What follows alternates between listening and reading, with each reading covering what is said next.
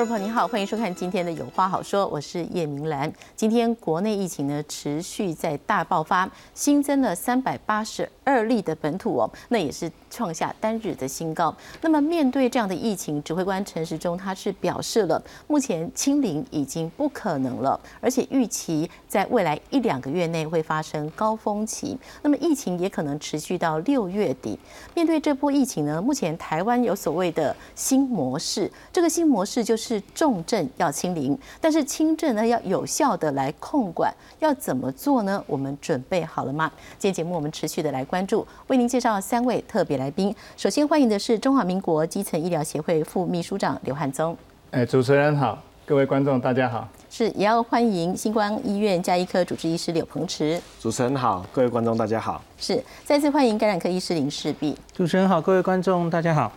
我们现在就来看啊，今天呢新增了三百八十二例的确诊哦。那么陈时中指挥官表示，清零是完全不可能了，而疫情高峰期可能就在一两个月内来发生。来看下面的 VCR。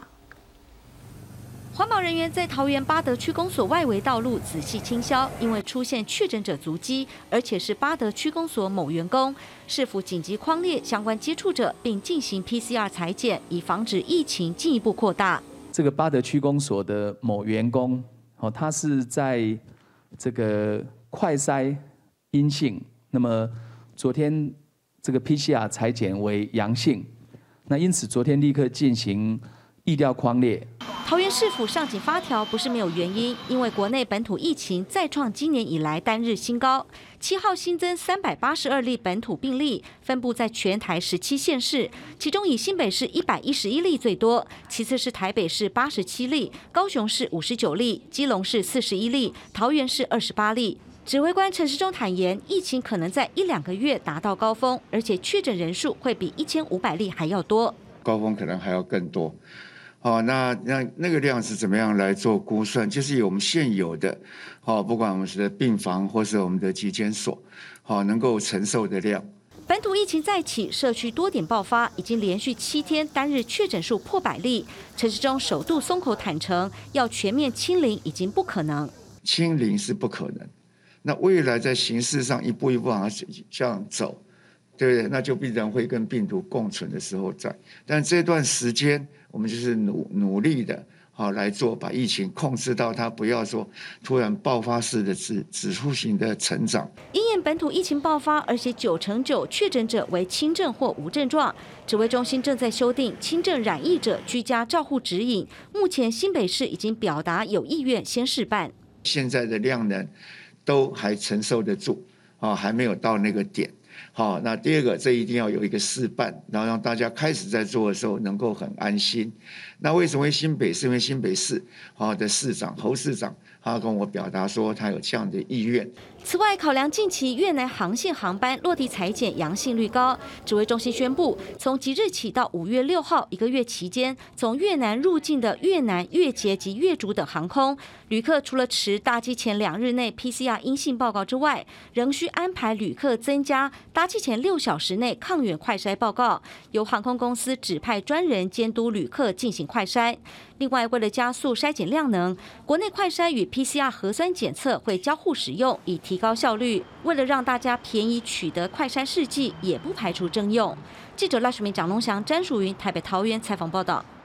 我们先来看一下今天的确诊新增的病例，我们看到了本土是三百八十二哦，这是再创单日新高。那么境外呢是一百四十九，在入境的国家内呢，越南是十七例。我们也要来看哦，刚刚指挥官他们所说的台湾的新模式哦，要怎么做？总统蔡英文是说以减灾为目标，而非全面清零，重症求清零，有效控管控轻症哦。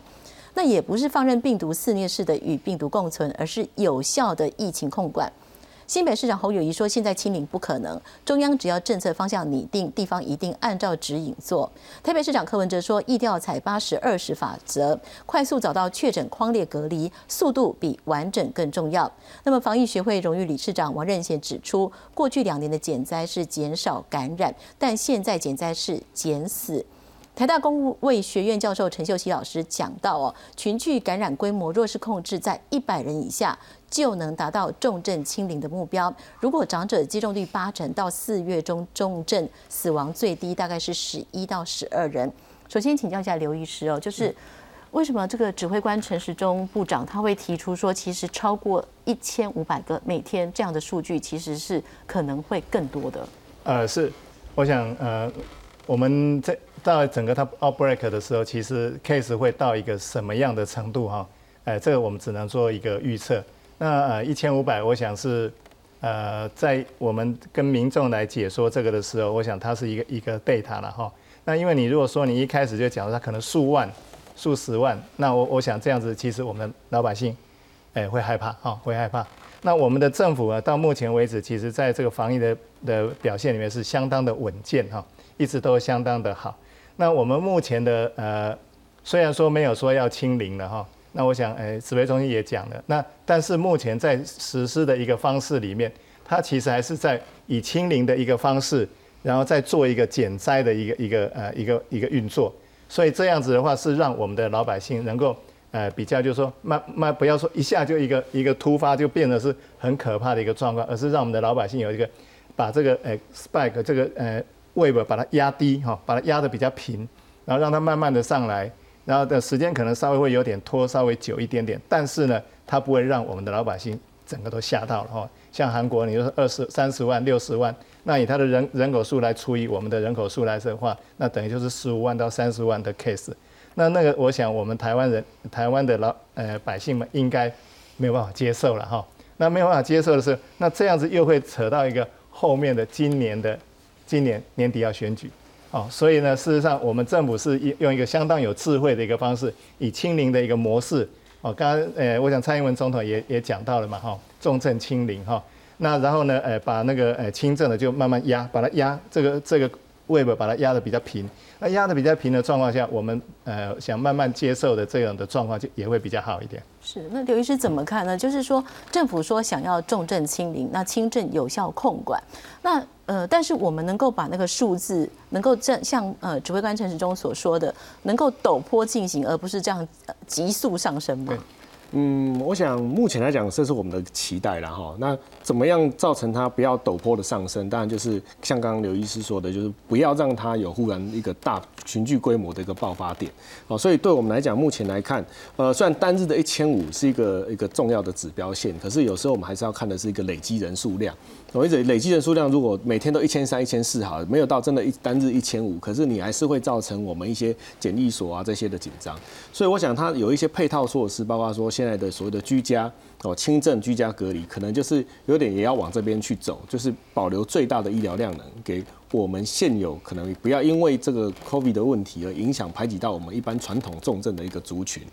那至于说我们要怎么样把这个重症去清零，然后只尽量让大家都压在轻症。这个是我们目前还是会一直在担忧的问题。意思就是说，我们在重症清零的过程当中，最重要几个指标，包括说。疫苗施打的涵盖率，尤其要精准，要涵盖到我们最担心的那些族群，不管是高龄的族群，不管是多重慢性病的族群，或者是本身有一些免疫力低下的族群。可这些族群是不是都已经达到我们希望它达到的涵盖率？这是我们现在比较担心的这一块。因为如果这一块的涵盖率能够让它有一定的程度的规模，那这样子，假如我们真的在盖不住的情况之下，也不至于会有看到非常严重的这个呃重症的一个。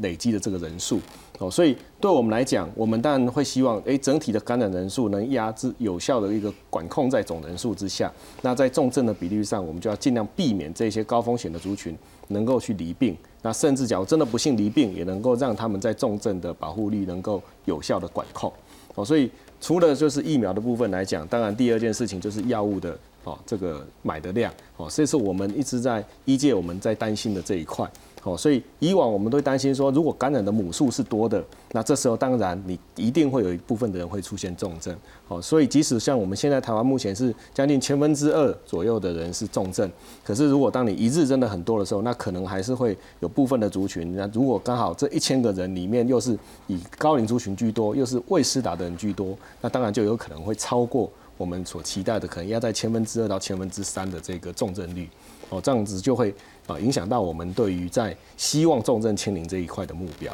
是我们刚刚提到说，其实部长是说是缓坡进行，不要陡坡上升啦。那我想请问一下，就是孔医师哦，我们再看就是部长今天算是正式的说了，就是台湾就是呃病毒清零是不可能了，但是要重症清零，然后而且还算是跟民众打预防针吗？就是哎，超过一千五百例也不是高峰。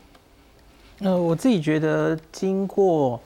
呃昨天下午那个蔡英文总统召开会议，然后自己宣誓了哈。我觉得我们现在政策方向比较清楚了一点，因为原本我觉得什么名词怎么样，好像有一点在绕圈子。可是现在我觉得，我个人觉得我完全赞成。怎么说呢？就就如同蔡总统还有今天阿中部长说的，现阶段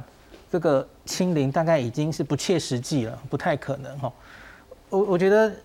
至至少像去年五月，其实一开始我们也觉得不太可能清零，虽然最后还是清掉了。可是我觉得。清零会付出太大的成本，所以我们暂时可以先不要想清零了。那阿忠说的是再继续走下去，九最后会走向共存。可是我觉得大家真的不需要再执着我们现在到底要清零还是共存，因为这不是二元论。我觉得台湾太多议题都在执着于不是这个就是这个，你好像一定要选一边，其实事实上就不是这样。我觉得才完全赞成清零的。国家机西移，然后也几乎做不到。看上海的状况，大家可以继续观察。那所以最后会走向共存。可是我觉得重要的、有技术性的，台湾要怎么走出自己模式，要考得比其他学长姐好的是，我们要走向共存的那条路上，我们还有很多事情是可以努力的。那包括了我们疫苗还要打得更多，可是远不是只有疫苗这件事哦，我们还是。跟阿忠说的一样，我们不希望它如同很多国家看到的指数型上升，所以你不能什么事都不管，让它一下子就哇爆了哦。那分母太大的时候，omicron 已经再再证明分母很大，虽然轻症比例居多，可是一定程度的它会抓上我们没有打疫苗的老人家，造成一定的重症瘫痪医疗。然后我们有刚刚刘医师也有提到的哈，居家疗养的这件事。新北市要开始试行了，我觉得也是好的，因为所有的国家几乎怎么熬过欧米孔的指数型上升，都是靠着居家。你不可能让这么多确诊的这个轻症的跟无症状的人全部都让他隔离起来，因为你没有那么多地方。在 Delta 之前可能还稍微可以撑哈，可是多半我们周边的国家，像是韩国、新加坡，几乎都是在上一波欧米孔，还有日本哦。上一波 Delta 的时候，案例就已经多到你不可能全部都集中去隔离了哦。那还有非常多，还要你你要跟民众有很好的沟通，呃，跟县市、地中央跟县市不要有太多的冲突，大家要齐心协力。这每一步我刚刚说的，假如要每一点都做得好，我们才可能在这个期末考中考得好。那阿忠说的一千五哈，我觉得。真的最近也好好多人问我说，你觉得大概会到多少？我觉得这个数字非常难估，因为怎么讲呢？你台面上确诊到最高的那个数字，哈，跟你的国家的这个检验量能有关。那像比方说今天这个报告，哈，呃，想想有报告，我们每天现在扩充到已经到一天最高可以二十万次 PCR 了，哦。那假如我只用这个二十万来看，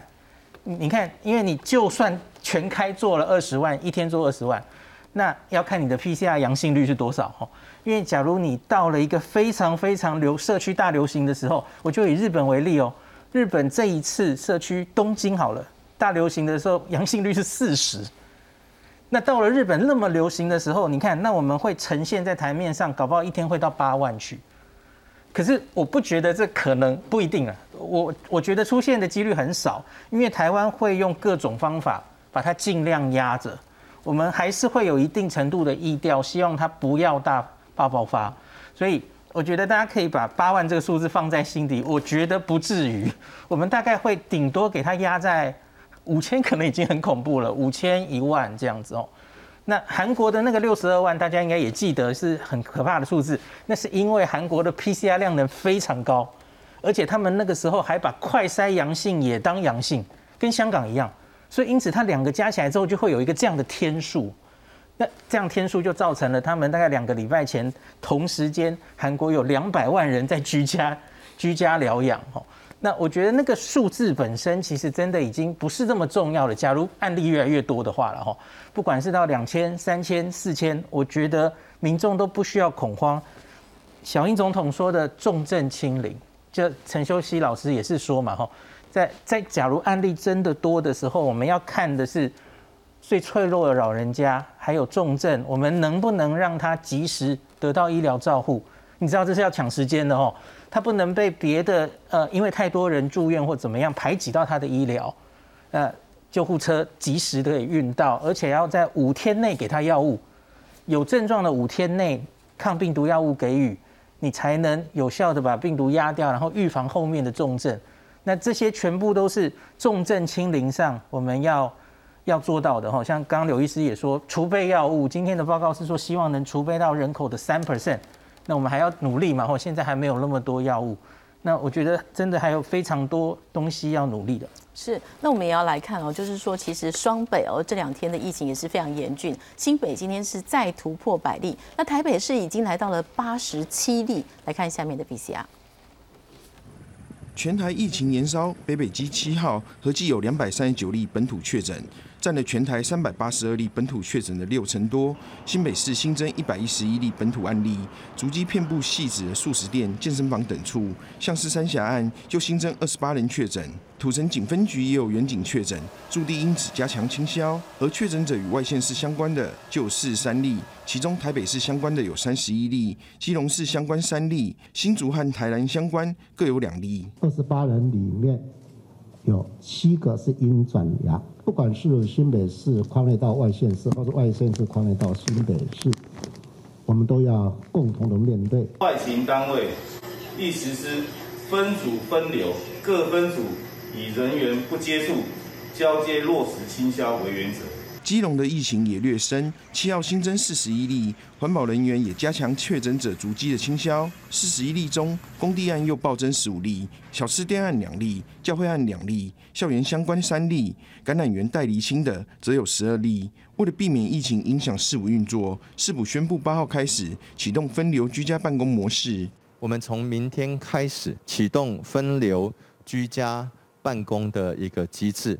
我们会把同仁分分 A 班跟 B 班，正副首长也会做分流哈。此外，台北市新增八十七例确诊，五十八例疫调中，其中按摩会馆案新增一例。由于至今已经有九家酒店十七例确诊，商业处已经要求相关工作人员全员快筛，环境清消，停业三天。这十七例当中，在居住在台北市的有九例。那外县市有八例哈，那本市的这个商业处也进行相关的一个场域呃的一个管理。北市府表示，为因应疫情，将调整停课标准。如果全市有四个行政区达到三分之一学校全校停课，会考虑全市停课。北市教育局重申全市学校停课标准，但也说会再和教育部讨论。记者陈嘉欣、吴家宝、沈志明、张国良综合报道。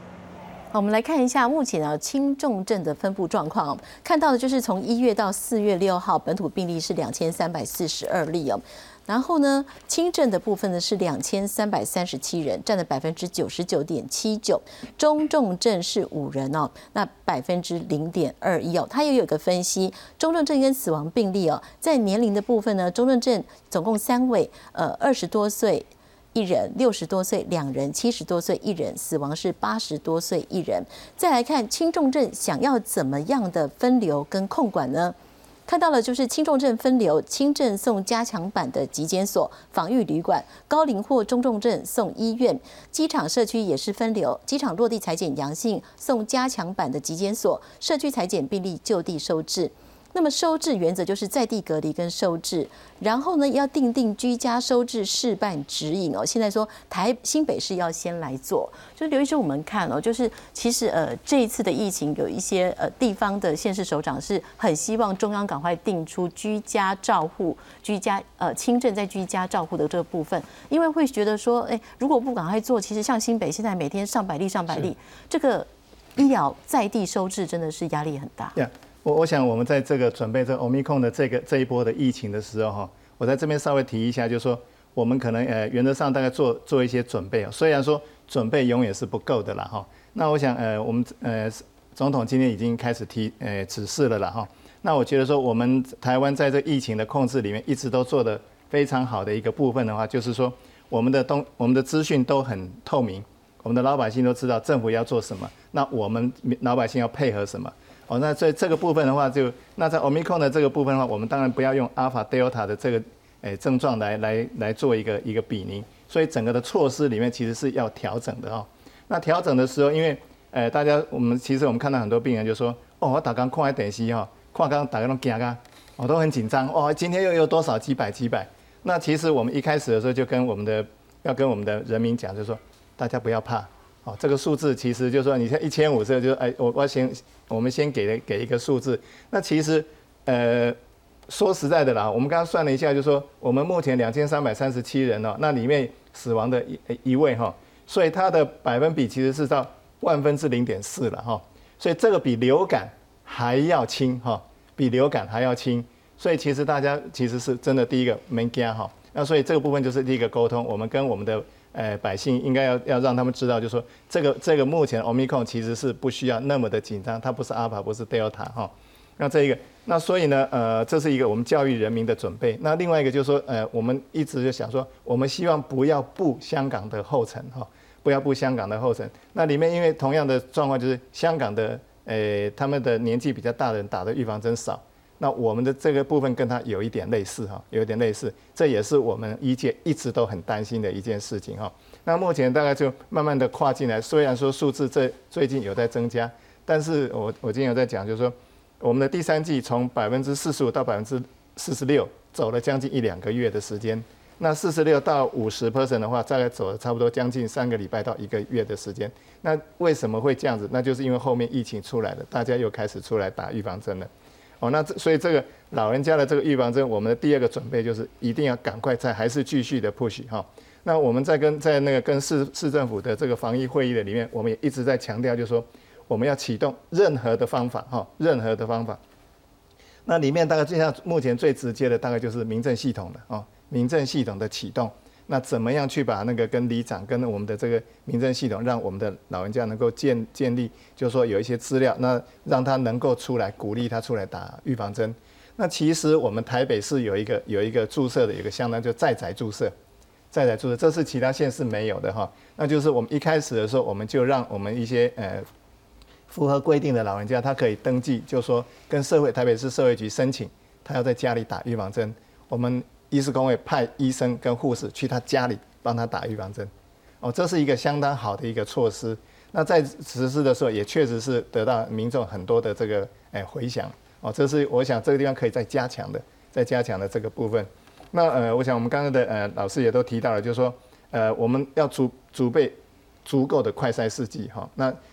做大量的这个筛检，那把 case 都都筛出来。那其实筛检出来的时候，其实我们的百姓也不需要害怕，我是阳性，可是我没症状啊，哦，我是只是让我知道我是阳性，那我尽量不要跟我们家里的老人家，哦，就是因为你知道现在重症都在老人家嘛，那怎么样跟他就是诶做做一些的隔离，避免这样传染给他的。我想筛检的目的其实这是一一个重点。那比如说筛两千、筛三千出来，其实呢，因为它只有万分之四的死亡率，所以其实那都都不用害怕了哈，就是老百姓都不用怕。那刚刚最后讲了一个就是。我们所谓的药海政策，哦，刚刚那个呃李医师有提到三 person 哈，其实我们更提到建议说十 person 的药哈，大概两三百万剂的这个药剂，那你你把它当做什么？像我们在门诊在看流那个流感的病人的时候，给客流感一样的一个状况。哦，你只要你的呃你的筛检是阳性的，我就给你五天的呃这个呃抗 N 呃抗 COVID nineteen 的药物，让你在家里休息，在家里吃，哦，那就不要出来外面跑跑照，安利等候。那所以这样子的一个准备的一个措施下来的时候，呃，其实哦，刚刚在讲说韩国，呃，三三十到六十万，其实我觉得台湾应该都不会到哦，不会到。为什么？我们台湾人的口罩戴得非常的好，哦，这是这是一个很很大的一个利器。那所以刚刚在讲就是怎怎么样把这个压这个课本压的就是比较平，慢慢的让它过去的时候，其实这个是我们的真的是我们的期末考。那我相信我们的期末考会考得非常漂亮。谢谢。刘医师，我想请教，就是说，其实呃，我们讲到轻重症分流，那谁来判定轻重症？那我今天我感到不舒服了，我去看医生，那医生对于轻重症的这个能够认清楚的判别这个部分，还有就是说给药，目前其实呃一般的诊所是没有药的嘛，那所以对基层的医护人员来讲，是不是压力更重了？对，这个基本上会有两个步骤，可能会需要去克服。第一个就是说，虽然今天。呃，台大吴院长有提出说，哎，目前在这个分流，就是说确诊是呃比较是倾向是高风险的族群的。第一个就是年纪大于六十五岁，那另外一个就是他可能有多比较多的多重慢性病。那他目前的认定说，如果你即使有慢性病，假如说哎你可能高血压而已，可是你平常控制的都不错，那可能还不见得一定会定义为所谓的高风险的族群。哦，那当然还包括有一些疾病了哈，包括说你可能搞不好有一些癌症啊，或者是有一些呃免疫不全的疾病，那这一些可能族群就会被列在所谓的高风。风险，那当然有一些他可能很显而易见的，假如年龄就是一个很明显的一个界定嘛，我一看到你是不是六十五岁就可以去直接去判定你是不是高风险。可是慢性病的控制是否稳定，这个有时候就会有一点主观了哦。所以假如说在这一块的界定上，可能指挥中心还要再再给他更明确一点，意思就是说，如果这个病人是在基层被筛检出来，那到底是不是转到医院由医院去做相关的判定？这个可能后面的指指引会应该要更明确一点哈，才不会造成说，哎。可能呃诊所如果直接就判定跟他说你回去说休息，结果到最后他回家之后他是属于一个高风险，那家里的人他又没办法直接去呃及时通报，那就有可能会造成他一个重症的一个情况哦，可能病情就直转急下。那另外就是针对有一些他可能是独居的哦，那独居的这些的族群里面，到底谁来看护他？哦，即使他一开始被判定为所谓的低风险或中低风险，那谁来界定？哦，或者是说它是不是要列为是一个需要高度注意的一个个案？这个可能都需要有一些在细则的部分再去做相关的界定。那再来就是药物的部分哦，药物当然就像刚刚我们呃刘副秘书长说的，说哎，药物希望是一个药海的政策，然后就是说如果能够备的越多，那当然尤其是扩大到像我们的客流感是要基层基本上就可以发放的话，那当然就更好。就是说如果当我快筛或甚至你 PCR 你进行确定是阳性的，那我直接。在判定下，你是可能虽然是低风险，可是你的症状我担心你有转成中重风险之余，那我可能就可以直接给予你相关的药物，那当然就会对于在这样子的呃重症的比例上，一定能够大幅在更多的压制跟压抑。可是这样子的判定的细则到底是要由谁来认定？这个可能要等指挥中心的认定了。呃，所以这一块的部分来讲，当然我们有期待，期待就是很多东西是希望基层就能够做好很多的一个呃医疗的第一关。那可是呃最怕的就是说在医疗第一关里面，如果你给足医疗。第一线人员他的武器不足，或者是他的权限不足，或者是给他的这个后面的这个支持度不足的时候，就很容易会让第一线的基层的医疗人员他可能就不敢去做这样的事，或者是他即使知道你应该要做什么样的治疗的时候，就会延误你应当有的治疗时间。孔医师，我想请教，就是说，其实日本当初就是居家医护，他们有一套就是相关的准则，蛮细的，这个部分可以跟我们说明一下吗？很多我们周边的国家其实大概是从去年夏天的 Delta 的时候，因为那个案例是一波比一波阿林值越来越高嘛，吼，所以他就不得不启动轻症无症状就需要在家里。那比方说，所以他们其实已经行之有年了，吼，就是哪一个机关在确诊之后判断这每一个病人，你接下来应该去哪里？那比方说日本是三大块，这个每个国家其实国情又不太一样了，吼。那日本就是三大块，就是先判断你到底要不要住院，那当然涉及专业判断哈。那这个都是在基层诊所判断吗？都有，你可以是去基层诊所，也可以是去保健所确诊，呃，或是门诊确诊都有。那它最后都有一个流程图，那主要就是要经过专业判断，这个人到底该住院或不该住院。那刚刚刘医师有提到，稍微有一些比较呃直观的准则，比方说用年龄看，用有没有慢性病看。可是你要知道，医疗上其实是有一些可能要亲自看到病人，你才知道他是不是重症的一些准则。那差出头来，新加坡其实就有规定，某一些人你需要就诊后才能判断到底该往哪去了哈。那日本的话，反正最后它就是三条路哈，自宅疗养，这个其实是最多的了哈，因为像是此刻的东京，大概是三万多人在自宅疗养，真的住进医院不到两千人哦，重症才十几个人，所以。你看自宅疗养，假如运作的好，民众也真的觉得都 OK，他宁愿在家里嘛，然后你就发药给他用，然后你可以远端医疗，然后他有事就赶快去医院，这都运作的好的话，其实比集中隔离大家会舒服多嘛哦。可是你当然要有配套，那自宅疗养或是他们也有素博疗养，因为总有人会家里不适合哦，家里人太多，或是有老人家有小小孩小于一岁的不适合，所以他们一样有像我们现在的这个加强版的简易旅馆。可以也可以去哈，他们也有素泊疗养，所以日本主要就是自宅、素泊跟要住院这三条路。然后呢，那假如你在自宅或是素泊疗养的时候，他们都有线上看诊，然后看诊完有有什么任何问题，你可以有，他们甚至还做一个赖账号，你可以 随时问哦，二十四小时有人回答你的问题，然后也可以开一些口服药或是症状治疗的药。那你的家人帮你去拿药，就是已经运作的非常好了。那很多人可能会有一点印象，去年五月其实我们也曾经想这样做过，可是那个时候的 Alpha 英国变种病毒，哈，我们发生了一些憾事，在家里产生什么隐形缺氧，哦，就来不及送医。可是因为 Omicron 目前看起来它是一个比较会攻击上呼吸道的病，到下呼吸道的比例大减，所以我觉得。这我们看这这一阵子几个月哈，很多国家都在这边居家疗养，可是好像也没有太多这样的报道。我觉得民众大概可以不用那么担心哈。那我最后秀几个日本，他们真的是什么 SOP 或者什么东西都会做的很细的国家。比方说，这就做一个很生动的一个哈，你看我们要保护我们的家族的十个约束哈，然后他要给你隔离十天嘛，他就每十天 你每天有做到你就勾一下。然后这每个 你你要家里有确诊的人在家里隔离的时候治疗的时候哈，你要跟他分开吃东西，然后他去洗澡要最后洗。他们没有强调要卫浴要分开，他们就说确诊的人，因因为事实上做不太到然后。当当日本确诊已经这么多的时候，他们就说反正可以共用卫浴，可是那个确诊的人要最后用，然后要适当的清洁这些。卫浴的地方消毒啦，大家都要知道简单的消毒方式，然后洗衣服的方式、丢垃圾桶的方式，甚至都去做一些网站让大家可以去看嘛哦。然后不要共用食具啊，然后很多洗手的方式，注重家里的换气。大家因为会互相相处，他没有要你一定要关在家里，所以要好好戴口罩，就类似这样子。哦，他有做出这些，然后。当然，最重要的是，你万一恶化的时候，你要知道要求救，要去医院。那比方说这一张就是红色的哈，你看它有好多 checkpoint。你有这些症状的话，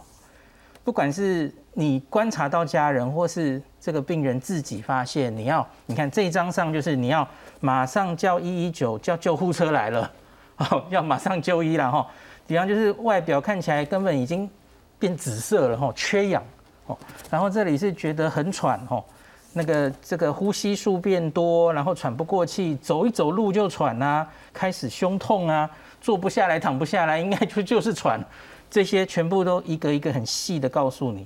然后意识已经出现有点变化，比方说这个是别人观察家人然后没有什么回答，然后跟原来完全不一样哦。然后还有一个就是氧气了哈，那个金手指测氧气的九十以下哇。测到了，赶快来就医。那当然还有比较轻的啦，吼，他们就写的很细了，吼，这种就不用直接一一九，你就可以赶上，赶快跟一些线上或是电话可以可以咨询的事情嘛。比方说可能需要开药，像什么咳嗽好严重啊，痰好多，发烧退不了的这种医疗问题。然后你看血氧验到九十三、九十四、九十六，他们做的很细哈，就黄色的是中等。危险，绿色是还好，可以比较慢处理，所以这他们一切都做得非常的详细，这样是。但是孔医师，我这样看你呃举日本的例子，我就越看越担心，因为我记得上一波疫情到大爆发的时候，大家就说，哎，救护车都等不到啊，然后相关的资讯都问不到。那一旦家人有发生状况的时候，其实你会很慌，你那个时候其实就只想赶快把他送医院，所以其实这可能也是会发生的。这个其实就是讲，今天有人要问我，蔡总统说重症清零，他要觉得好空泛哦，重症清零要怎么做到哦？可是我觉得上面方向确定了，我觉得我们下面人都知道该怎么做。你要做到重症清零，第一个就是你一定要把最重要的医疗资源都留给风险高的人，所以就是轻重症分流嘛。其实我们最近都已经一直在，我们在过年前其实境外一路已经开始这样做了嘛。你不能因为，呃，像香港之前一兵败如山倒，就是因为他清零的那种思维的时候，他把每一个病人都送进医院。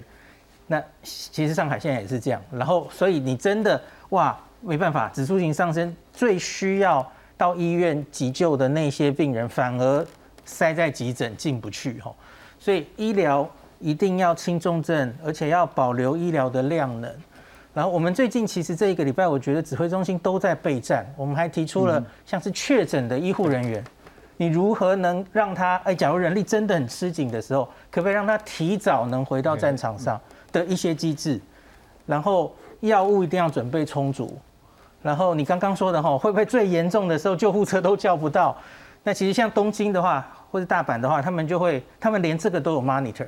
就是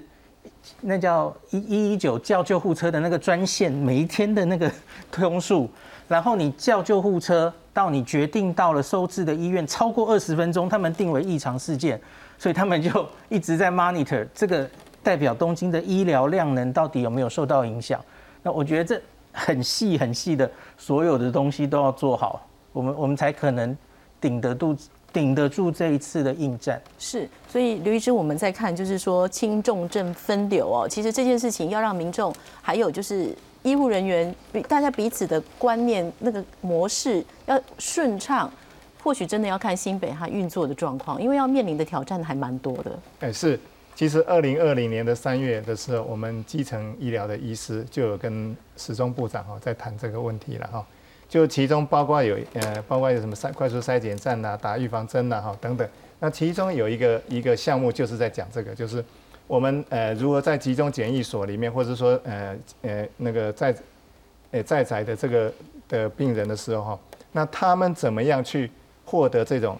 哎，他不是被放弃了哈，他是放在家里。那放在家里的时候，不是没有人关心他。那哎，怎么样由基层的医疗人员或是呃来，就是说可以直接跟他做一个直接的沟通，或是你每天都有会跟他们做 contact，那知道说他们的状况。那我们知道阿法那个时候有快乐缺氧的那个问题嘛哈，所以有有很多的 case 就不晓得怎么样就就走了，哎一一下就倒下去了，哎就走了。那后来验也又是哈，那但是呢，我们 omicron 这个状况其实是。呃，相对的应该会少很多了哈，因为它是 upper respiratory 的的 infection，它比较在上面，它比较不会到那个诶下下呼吸道去，所以这样子的一个状况就更适合我们在在在这样在做这个在宅的这个医疗的呃这这样的一一个状况。那这样子的话，呃，刚刚一直在讲就是说轻重症分流哦，这是必然的哦，因为你不做的话，你的医医疗量呢绝对会垮。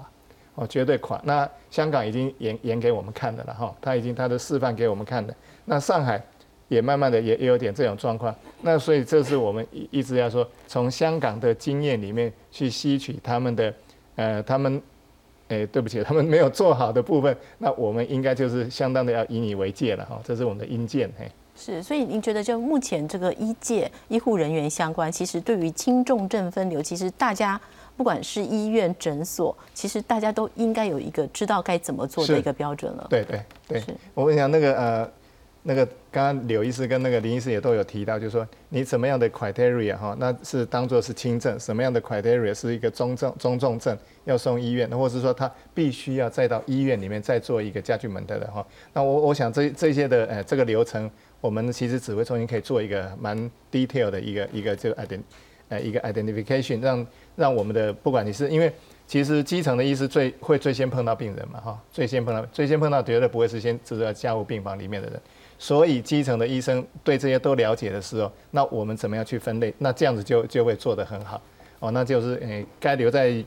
呃家里的，或是该留在呃我们的呃集中检疫所的，那就留在那个那个位置。那该该到医院去再做再做详细的 check，他可能。呃，有一些其他的问题的时候，或者说他本身除了 COVID-19 以外，他又有其他的毛病哦加在里面。那这样子的话，这个这就是 mortality 它它比较高的一一个的的地方。那我们怎么样把这个病人，就是就是等于是说把病人，呃，很适当的一个处理，呃，该留在家里的留在家里，该留在基层的留在基层，该留在医院的留在医院里面。那这样子，我想我们台湾的本身的医疗的这个量能，还有我们的我们的 facility 本身，绝对可以做这样一个很好的一个一个分类。台湾的医疗其实是很棒的。是，但我我有个问题想再请教刘医师，就是说今天如果我是居家在轻症在居家，那我遇到一些状况，那我又不能二十四小时打电话给某一间诊所，因为我也不知道我要找哪一位医师。那我说打一九二二吗？打这个一一零吗？就好像我也不知道我应该去找谁。那特别我在情况严重的时候，到底我能接洽的、能够咨询的专业服务、医护服务在哪里？嗯，我想这个就会回归到我们在做居家或在不管是在宅医疗，或者是所谓这种轻症分流在居家的时候，其实最重要的就是在于病患的感受。我们最担心的就是说，病患他可能会觉得说，哎，他被抛弃，是不是在抛弃在家里，没有人关心他，没有人在乎他，然后等他自己呃需要重症的时候，自己在打电话，然后电话又打不通嘛，哈。所以我想，如果用刚刚我们孔医师提日本的这个经验，然后包括刘副秘书长提的这个呃相关之前在宅施打这个疫苗的经验，其实应该指挥中心其实我们其实台湾最引以为傲的就是基层的医疗，你知道吗？我们台湾的医疗基层医疗里面其实很厉害的，因为第一个是。呃，第一个医生的素质都很高。第二件事情就是，我们其实基层医疗的医疗的，不管是仪器的器材跟检验的量能，其实也都很大哦。所以不要小看现在的基层医疗，跟以前说一只摆一个桌子，然后只能看看简单的疾病，那是差很多的。所以如果说我们以基层医疗的量能跟基层医疗的医师实力来讲，其实应该是说。呃，可以类似类似用开放式样认养的方式，假如说这一区里面哦，总共有几户，那目前有确诊多少？那就像现在我们不是已经有提供有一些诊所，它可以主动提供这些快筛试剂一样，那由这一些的基层诊所去认养，说，哎，今天好，假如出现了第一户人家，第一户人家就分给刘医师，那第二位啊，这个出现的需要再再再宅疗养的就分给我，然后第三位就分给孔医师，就是类似这样子，那大家去 share 掉这样子的一个医疗的责任哦，那。我们这一些负责这一些在宅医疗的跟医疗量的，我们就要有跟后面后线哦，就是不管是医院或者是重症的重症医疗的单位，我们要直接有个热线，就是当我认为这个病人已经需要紧急送医的时候，不用再由病人自己再去打一九二二，不用由他自己再去打医院的热线，是我们自己就有一个热线，直接打过去，那一条热线是绝对可以通的，这样子才能够及时的去帮这个病人解决需要重症的问题。对，那。我觉得这一块就变成是，这是一个垂直整合，就是说水平的整合我们需要，水平的整合就是我们第一线的基层医疗去认去认养这一些需要在宅置换的在治疗的这些轻症的病人。可是垂直的整合也很重要，那垂直的整合这时候就要中央的力道下来才有办法，就是我们哪一个区有哪一个市立联合医院，市立联合医院后面还有哪一个医学中心，那这样子的一个垂直整合才有办法让整个医疗链串起来。对，那第二件事情就是我们在呃，面对这样子的药物的需求的时候，你我们的基层医疗医师就要能够提供给我们真正所需要在宅疗养的这些病人。那谁去负责把这些药品送到他们家，或者是这些家人怎么样来拿取这个药？哦，那另外一个就是当我们这些呃基层医师在执行这些业务的时候，要记得最重要的就是中央一定要记得给钱。我们最麻烦的就是，常常基层医师做了一堆事情，到最后不给钱。哦，那这种情况之下，我们这些基层医师付出了相当多的心力，甚至有的医师现在连门诊都可以看到十一点，晚上十点、十一点，他等于是提供相关的服务到十点、十一点。那结果到最后，你说，哎，我照顾了一个病人，把他从十一开始的确诊照顾了十天，到他能够离开这个家门口，可是他可能一天只给你一百块，你付出的心力不成正比啊。所以我觉得最重要的其实是你要怎么让医师、基层医师能够投入在一起，在这个全民抗疫的时候，你一定要让医师有足够的哦金源跟足够的力气去做这件事情。是我我觉得要达到就是居家在轻症居家养护这件事情，感觉是非常不容易的事情。因为刚刚在柳医师讲话的过程中，我又回想到了当初疫苗大家抢着要的时候，那个时候是说由各县市地方卫生局来分。好，那这次药物如果又分到各县市。政府的卫生局，那有些比较呃能够及时去拿到药物的，不管是诊所还是医院，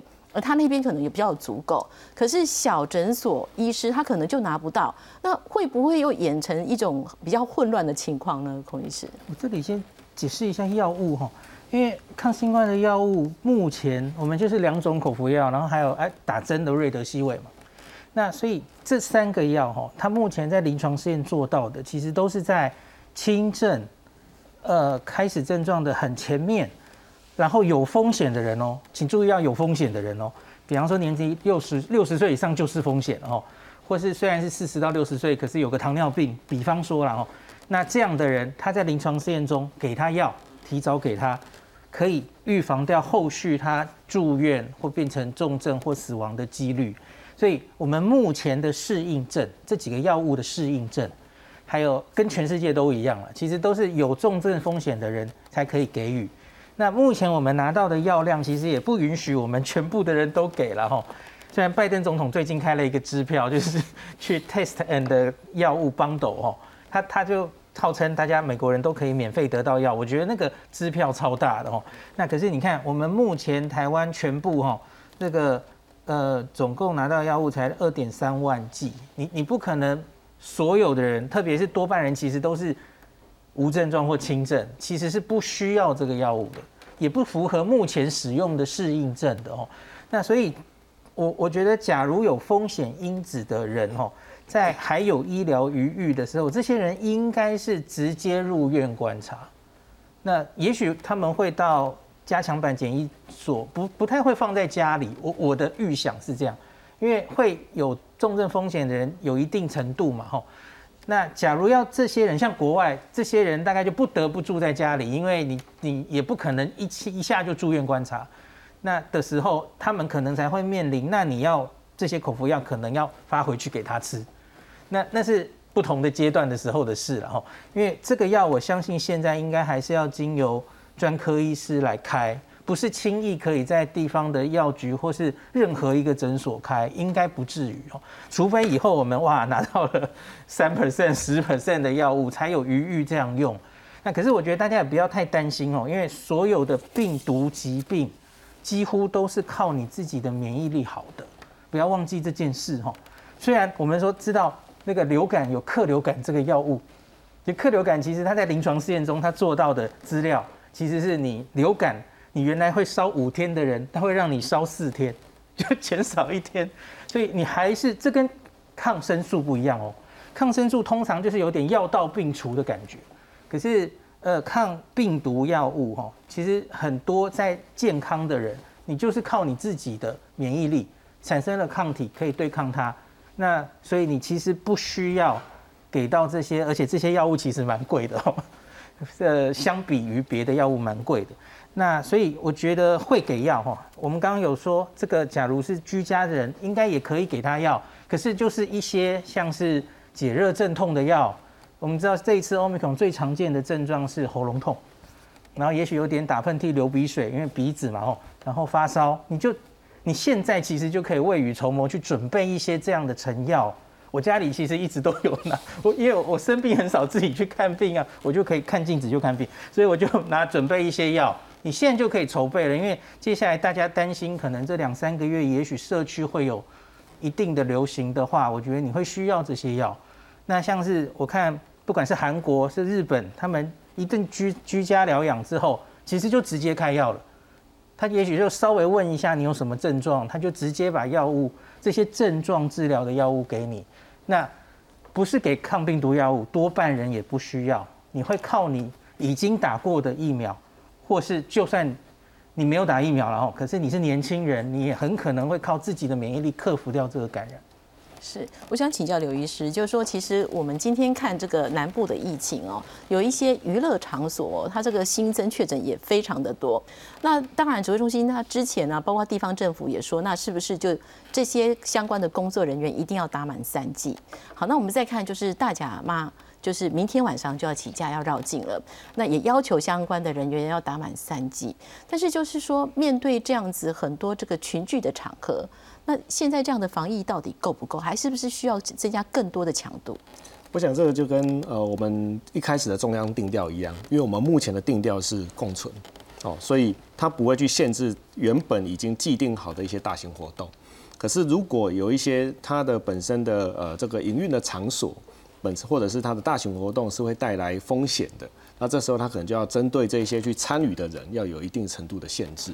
那尤其这些场域，第一个是包括是最常见就是室内的哦，再来就是他没办法保持好一定的这个社交距离的，再来就是他一定需要脱口罩的。当然，等于是这三大类的一个呃部分的重点，就会关系到我们到底有没有需要去积极的哦去做相关的规范哦。所以无论从刚刚提到的这个呃这个宗教信仰的一个大型活动，跟跟提到像近期有一些演唱会的活动，其实这个都是我们在医疗人士里面看起来这是都是危险的了哈。可是你说那为什么指挥中心没有积极的去戒去戒断，或者是说呃禁止？其实他就是尽量不想去影响到我们正常的生活跟经济。那可是这种情况之下，他只好去由打针的疫苗数去加强哦。那加强的部分，它不见得能够真的保护到你完全不被感染。哦，所以它保护力差不多可能是五成六成就是差不多了。可是至少保护到你去参与的这些人，能够减少罹患重症的机会。哦，可是我们就可以观察到，如果在经由这些大型活动、这些高风险的风的区域之后，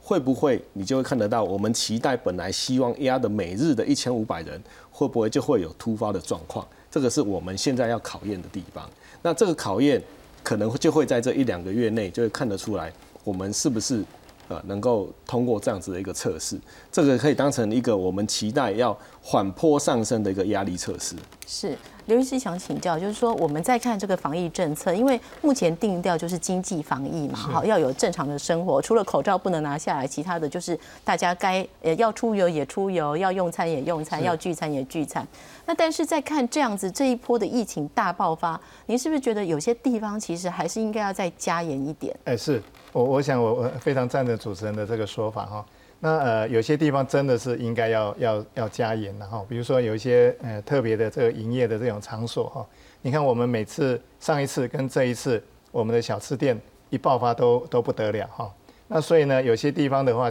确实是应该要要加严哈。那我我们另外一个就是说啊，但是有些地方可能应该要稍微松，稍微要放松了哈。比如说你学校有两位的话，你就停课，全全校停课。那我想这样子的一个措施，对 Alpha Delta 是适合的，对 Omicron 其实是不需要的了哈，不需要啊。那这样子的话，其实整个影响到我们孩子本身的教育的这个的流程，哦，那就所以像有些地方真的是就是怎么样去，呃，有些地方应该要要加强。那加强的话，就是人与人之间的距离呃很接近的这种的行业，那个应该是要加强了哈。就说加强的这个呃，比如说你打三剂，或者说呃那个呃限制他们的一些的这个。呃，活动或者说你没有打三剂的，你不能够去 pub，你不能够去呃去去舞厅啦，不能够去去等等这些地方。我想这个地方这个是要加严的。那学校方面的话，这个地方应该是要要稍微放松。还有我们的医护人员，我们的医护人员的其实一直都有有点觉，就是会觉得说，哎无所事事哈，就是说我今天我碰到一个确诊的病人的时候，我要诊所要被关十四天哈。那我想这种东西，其实在我们打了 omicron，那又打了三剂的疫苗的这个状况下。其实有很多的措施是应该要放松的哦，不需要了。其实你说他呃，除了医护人员本身不太会生病以外，那他感染的几率其实也都呃降低了非常的多。所以像这种东西其实应该是要要放松了哦。所以怎么样去放松？当然有很多的东西呃，零零总总非常的多。那我想我们的指挥中心在这方面应该要做一些调整哦，调整让防疫更适合现在的一个状况。是孔医师怎么看这个防疫政策哦？到底哪边要松，哪边要紧呢？我我之前面说蔡总统这个指令一出，就是我们现在的重点是放在减灾，然后是清零已经不切实际了。我觉得以这个目标来思考，所有的看刚刚有提到的，你是不是应该一两个学学生，然后你就要全校？都去筛检或是停课，我觉得答案其实就会很明显了哦。就是我们以前这两年是清零时代的思维，我们总是在找这会不会是我们的防疫破口，这样会不会漏进来？可是现在已经不是这样的思维了。从我们从边境管制从十四说到十天，你可以忍受一些人会溜溜进来的那一刻起。我觉得，其实，在那个动作的时候，我们已经选择了未来一定是走向共存。所以你在思考每一件事情，一个演唱会要几例你才要停办，那跟原本的思维要要区分了吼。我觉得一切的思维就是防重症。所以，假如那个活动不会影响到太多老人或是没有打疫苗的人，我都觉得他不需要非常像过去两年一样紧紧张张的就马上停课停活动，然后大量框列。呃，我觉得不需要。哦，那就是你总是防疫，你还是要防疫，你还是要做一些疫调或者怎么样。可是就是切在一定的程度，也也许像昨天台北市就说，我们决定做更精准的防疫，我们可能就八十二十法则，最重要的那八十掌握，哎，应该这样是二十吧，二十掌握住。对对对，八十也许就不要那么，因为你已经目的不是要把它全部抓出来了，所以你做最重要的就好了。那我觉得用蔡总统这个这个概念下思考每一个点，我们什么时候该松，什么时候该严，应该会比较清楚。可是一定会有冲突的，因为我们已经清零思维两年了。然后刚刚又有提到地方政府，中央跟地方，中央定调，可是地方难免，特别是我觉得是案例还比较少的县市，他们难免就会觉得，那那我我还有余裕嘛？那我还是严一点好了。所以我觉得从现在开始大概一两个月，我们还是会常常看到这种有些地方松，有些地方严，有点矛盾的现象。可是我相信民众有智慧哈，我觉得我们大家都可以理解为什么这些矛盾会产生，其实也不需要互相攻击。所以，我我是能想象，就是说，大家又会变得非常忙，就是里长会很忙，然后医务人员会很忙，基层诊所会很忙，学校会很忙。